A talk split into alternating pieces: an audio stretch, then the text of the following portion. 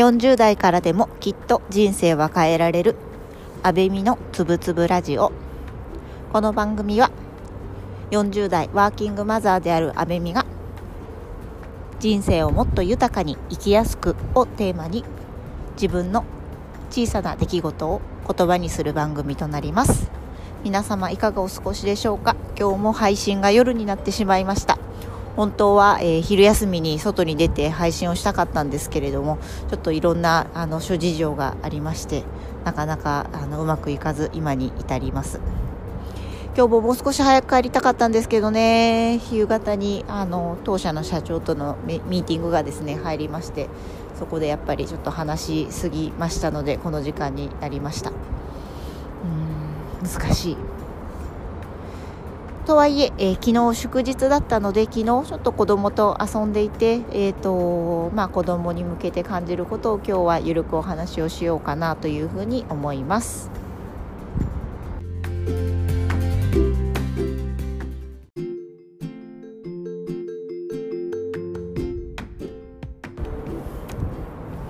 昨日もね、あの全然仕事が終わっていなくて、ああ、もうあれも終わってない、これも終わってないと思いながら、あの子供よりも少し早めに起きてですね、早めに、えっ、と、終わってない仕事を片付けつつも、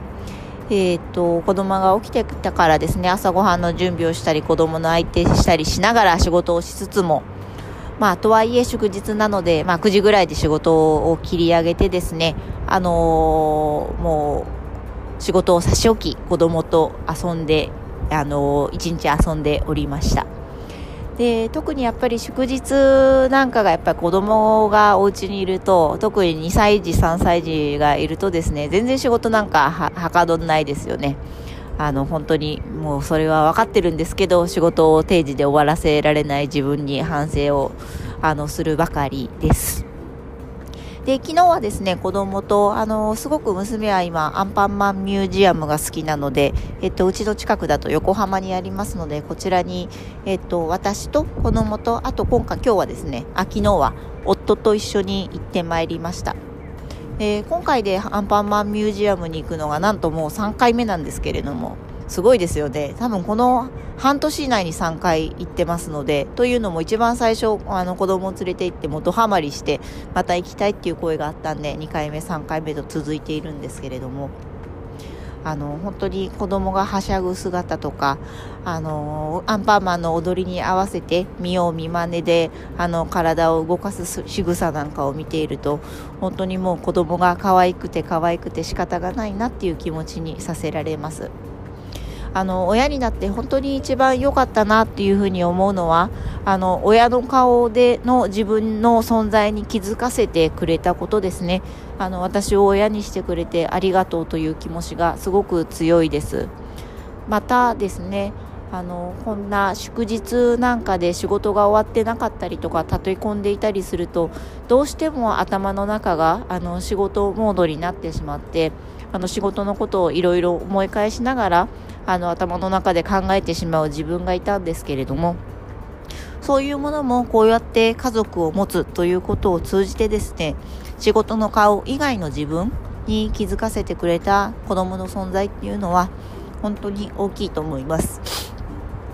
あと特に、まあ、物理的になかなか子供がいるともう仕事なんかしてらんない。あの昨日もねあの先ほどお話したように朝は仕事はしてたんですけれどもなかなかあの子供が起きてきてからは仕事がはかどらないのでもう強制的に仕事モードの自分から出してくれるのも結局は、まあ、あの子供の存在なんですよね、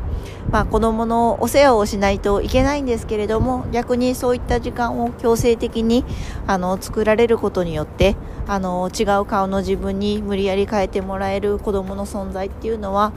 まああの仕事だけじゃないあの生活とのバランスをとっていく上でまた仕事だけじゃなくてあのこれから何十年と生きていく上であのこの数年のあの経験っていうのはですねあのすごく私に大きな価値をもたらしてくれてるんだろうなというふうに感じます。毎日なかなか仕事とこうやって子育て家事との両立っていうのはすごく自分の中でもあのもどかしくて納得できなかったり本当にこのやり方でいいのかなっていうのをもやもやしている自分は自分がいるんですけれどもその中でもやれることを少しずつやってですね一歩ずつ自分の納得してできる形にしていきたいなというふうに思っています。というところで今日は少し短いんですけれども、まあ、自分の日記のような内容を配信をしてみました。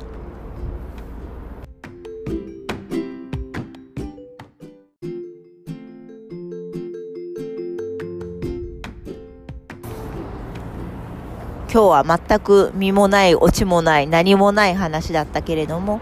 あの祝日の過ごし方とかを改めて整理をしてあの子供の存在大きな存在っていうものをあの知れたから良かったかなと思います。今週は仕事でバタバタでなかなか自分が思うような配信とかができなかったんですけれどもまた来週気持ちを改めてですね取り組めればなというふうに思っています。